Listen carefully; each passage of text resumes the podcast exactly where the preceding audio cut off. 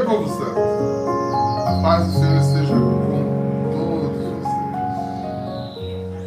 Eu quero iniciar hoje desejando que essa paz não só seja proclamada como, como foi, mas que ela seja sentida em cada alma.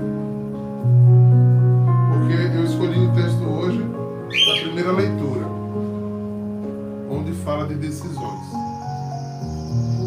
nas decisões a gente atrai, aproxima ou repele. E tem. Precisamos ter um entendimento muito claro sobre isso. Para vocês dar uma risadinha, eu vou chamar Eduardo, tá? Eduardo! Eduardo! Tira o rapazinho aí que ele não deixou falar. Meu minha calopsita gosta de, de pregar. Ela tá calada. Eu comecei a live e ela começa a pregar. Então a gente vai juntos aqui ao texto do Gênesis, capítulo 3, versículo de 1 a 8.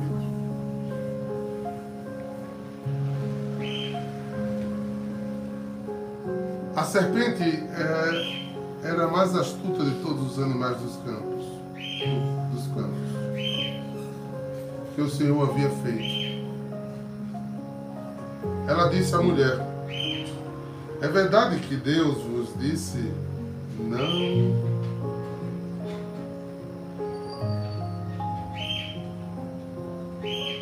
não comerás. Deus disse: Não comerás de nenhuma das árvores do jardim?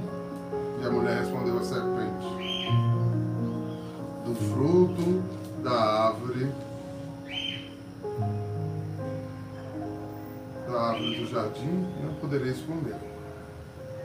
Mas o fruto da árvore que está no meio do jardim, Deus disse: Não comais dele, nem sequer o toqueis, do contrário morrerás. A serpente disse à mulher: Não, vós não morrerás. Mas Deus sabe que no dia que dele comerdes, os vossos olhos se abrirão e serem como deuses, conhecendo o bem e o mal.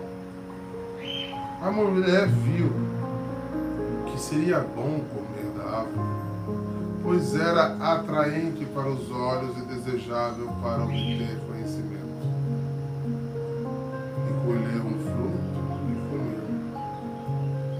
Também ao marido que estava com ela, e ele comeu. Então, os olhos dos dois se abriram, e vendo que estavam nus, teceram tangas para si com folhas de figueira. Quando ouviram a voz do Senhor, Deus, que passava pelo jardim, a brisa da tarde, Adão e a mulher escondeu-se do Senhor. Deus, no meio das árvores do jardim. Alguém perguntou aí qual é o texto? Gênesis 3, capítulo 3, versículo de 1 a 8. Querido, esse texto, olhe,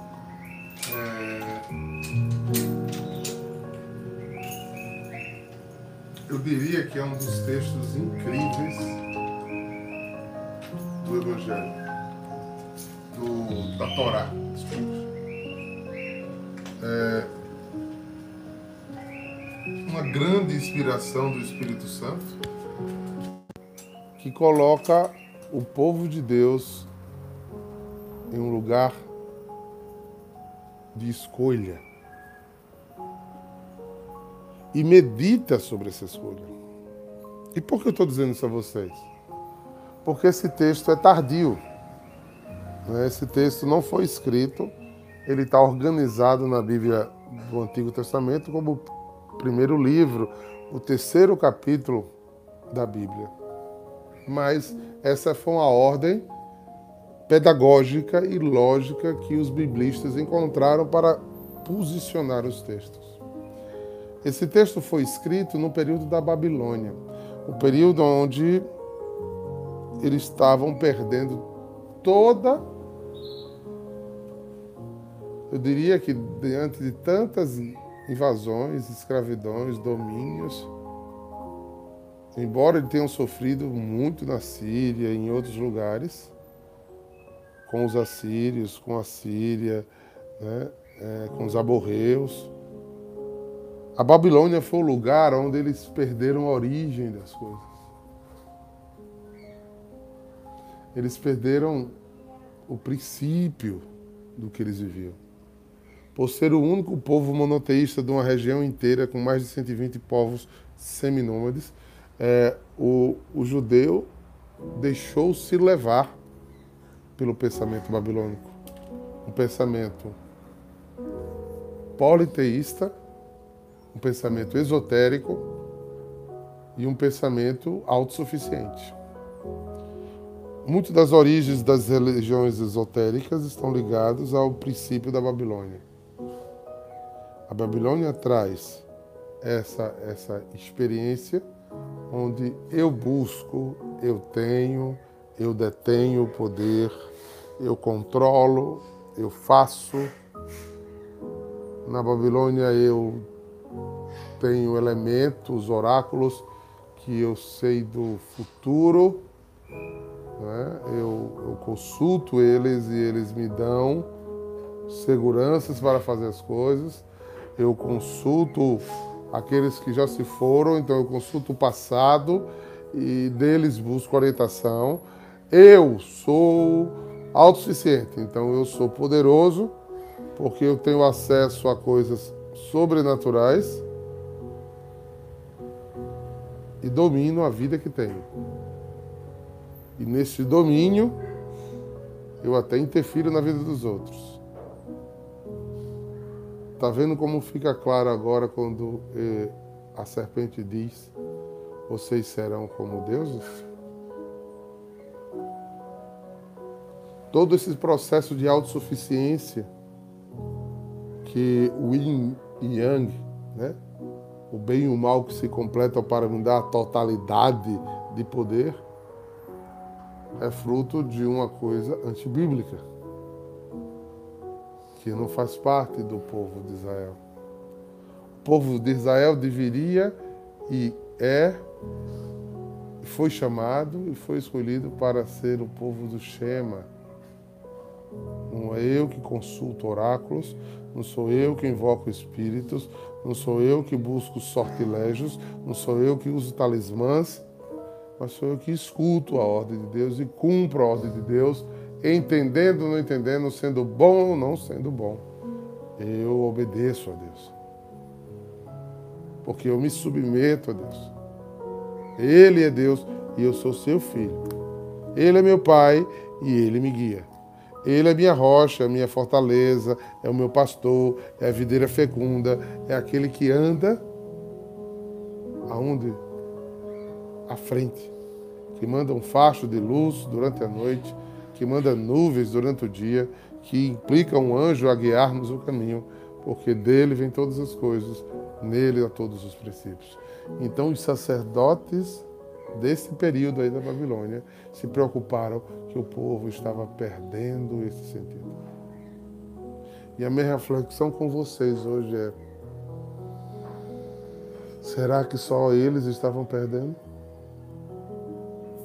Será que esse não é o grande problema do mundo pós-moderno hoje? Em linguagens subliminares de conduções sociais e antropológicas, será que não somos nós hoje que vivemos buscando ser como Deus?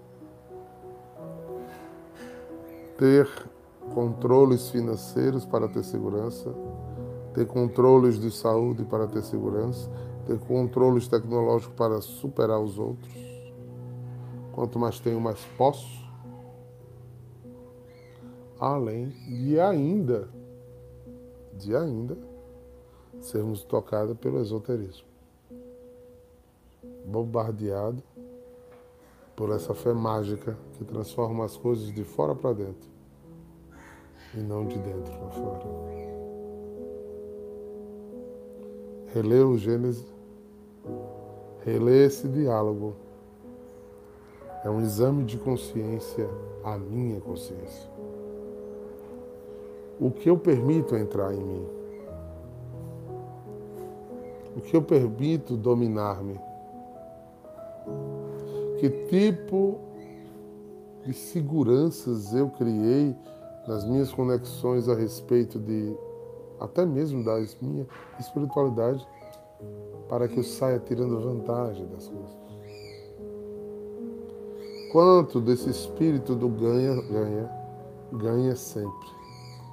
Perder é sempre mal. Está enraizado no mais profundo de mim.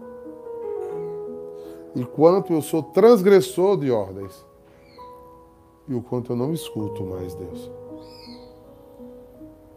Eu dou ouvido quando me convém. E quando não me convém, eu faço do meu jeito. Eu seleciono o que quero ter como verdade. Então, o que não é, total. Eu não submeto-me, eu analiso.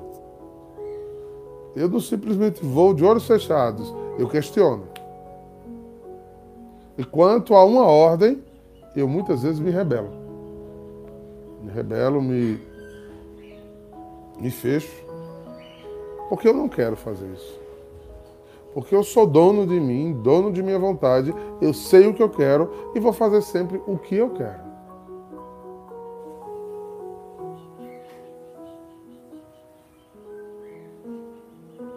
Eu sei que eu estou partilhando, fazendo essa lecção com pessoas evangelizadas. Mas isso acontece, irmão, muito. E muito mais do que a gente imagina. Muito mais. Não sei vocês.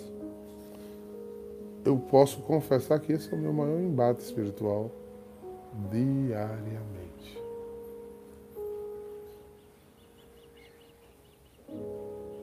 Não precisa vir em forma de serpente. Embora eu saiba que a palavra serpente aqui ela vem para dizer-me que é sutil, precisa, mortal. Não sei se vocês já tinham feito essa ponte. A serpente, ela espreita a serpente não tem a visão que eu tenho. O seu olhar é como imerso em trevas. É? Ela tem uma visão a partir do calor das coisas. Então, logo ela se prepara para atacar. Ela é sutil, fica escondida aparenta um, um galho, fica da cor de uma pedra, se esconde em, uma, em um buraquinho, vai para tocas e eu vou até ela. E eu tiro ela do sossego. E uma, na hora que eu mexo com o, o sossego dela, ela percebe o meu calor, ela já se arma para me matar. Não existe simbolismo mais interessante para o demônio do que a serpente. É assim que ele age. E ele é cirúrgico. Se você assistir programas como Animal Planet, você vê raramente uma cobra erra um, bote. E a medida em que uma cobra morde pica alguém, inicia-se um processo de lutar para estar vivo. Porque o veneno logo se espalha, logo começa a gregrenar, logo tira suas forças, logo, como diz aqui o texto, abre seus olhos para o mundo que Deus não queria que você visse.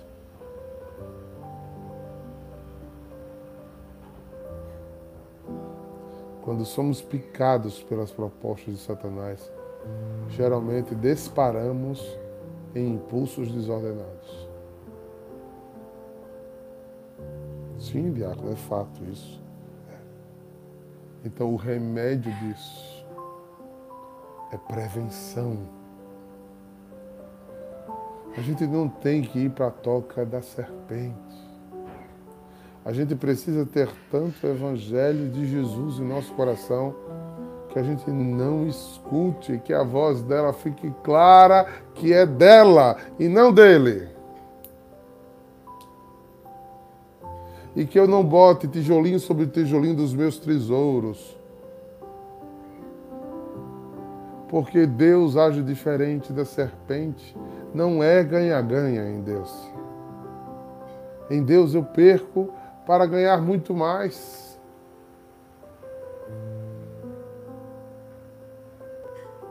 Eu rebaixo para que ele me exalte. Eu me torno escravo para ser livre. Então eu preciso, Senhor, como diz o salmista, endireita os meus caminhos. Para que eu ande sobre a rocha. Porque se eu não andar em caminhos rochosos, firmes, eu vou revelar meu pé às tocas. Há galhos que terão serpentes me espreitando para me atacar e destruir o projeto de Deus para a minha vida. Esse diálogo do paraíso é uma das coisas belíssimas mas era uma coisa que deveria estar em neon no meio de nós, em neon. Porque com toda a sua sutileza, ela passa pelo nosso coração despercebido. Quando vê, fomos picados. E saímos agindo da pior maneira possível. Queridos, eu tem uma coisa aqui do, do introito do, do Missal que diz assim: tudo que está na página pretende, pretende apresentar não o tanto um relato cronológico do primeiro transgressão humana, mas o que, o que está o que esta possui de essencial em relação ao pecado. Rebelião orgulhosa contra a lei de Deus.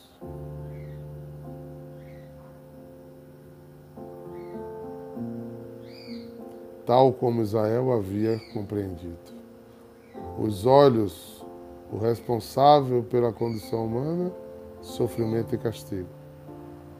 Não podia ser o Criador cuja bondade do povo hebreu conhecia Deus, mas deixava-se levar pelos homens. Se revela escravos de uma nova verdade institucionalizada e renegam a verdadeira verdade que é o Criador. Yahvé, o Senhor dos Senhores o Deus de tantos deuses do mundo. O Deus que está acima de tantos deuses do mundo. Que Paulo diz que a Ele todo joelho se dobra. Que Abacuque diz: quem como Ele? E Ele agindo, quem impedirá?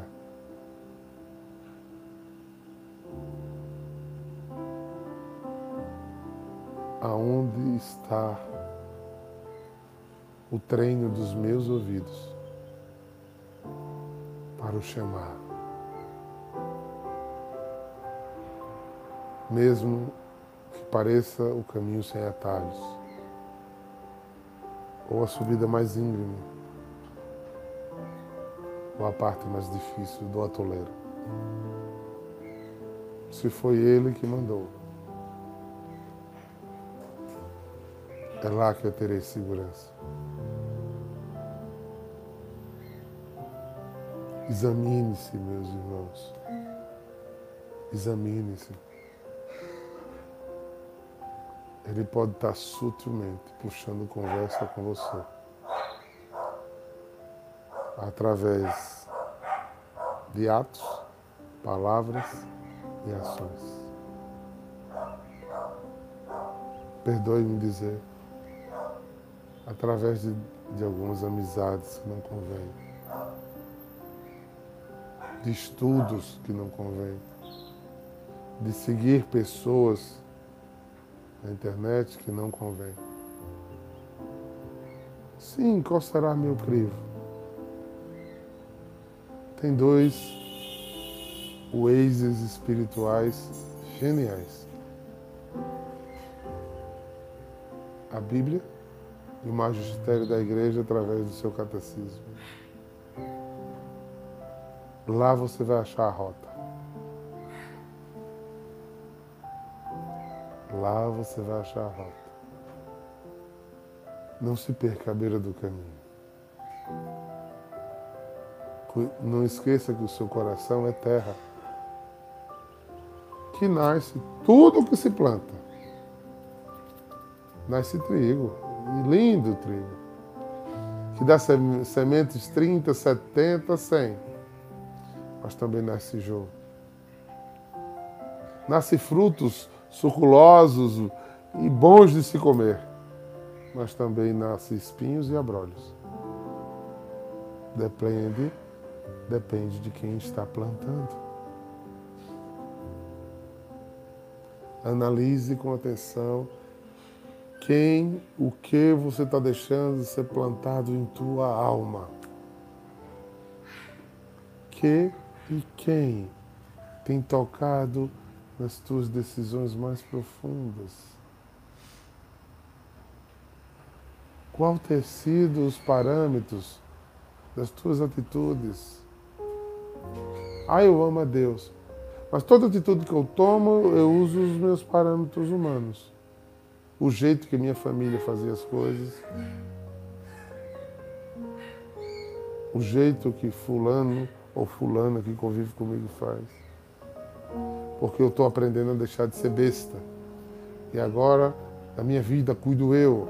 Eu sei muito bem o que eu quero, eu sei muito bem onde eu vou chegar. Irmão, irmão, irmão, acorda, tu que dormes. Desperta, pois, todo o sentimento de ser Deus de minha própria vida. Me coloca longe do Deus de verdade e da ação do Espírito Santo em mim.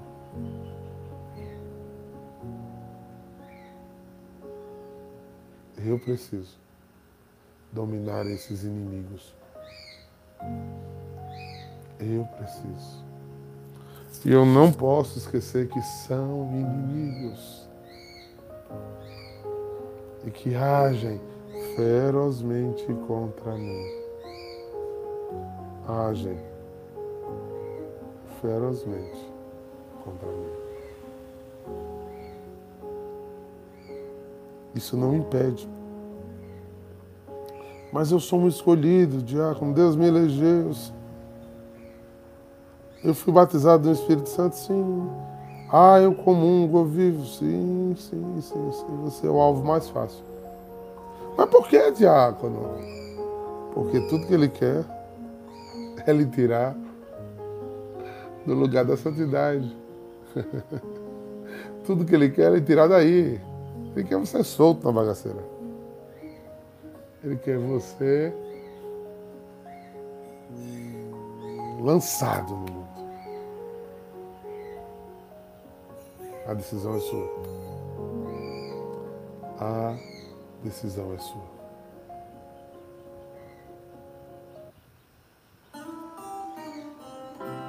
Você pode fazer essa oração hoje? Ou vai preferir ficar se escondendo de Deus?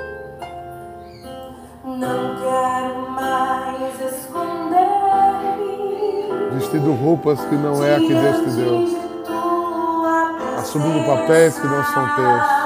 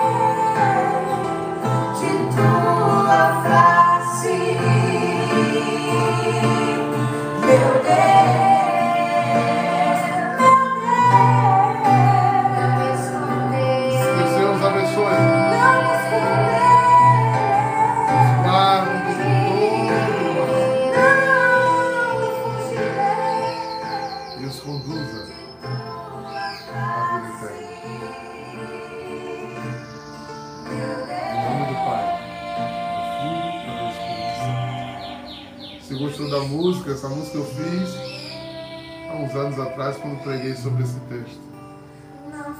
E está lá na nossa playlist em adoração. Só entrar no YouTube, em adoração, procurar. Não quero mais esconder. o santo dia. Mais um dia andando buscar nas verdades do Senhor. Shalom!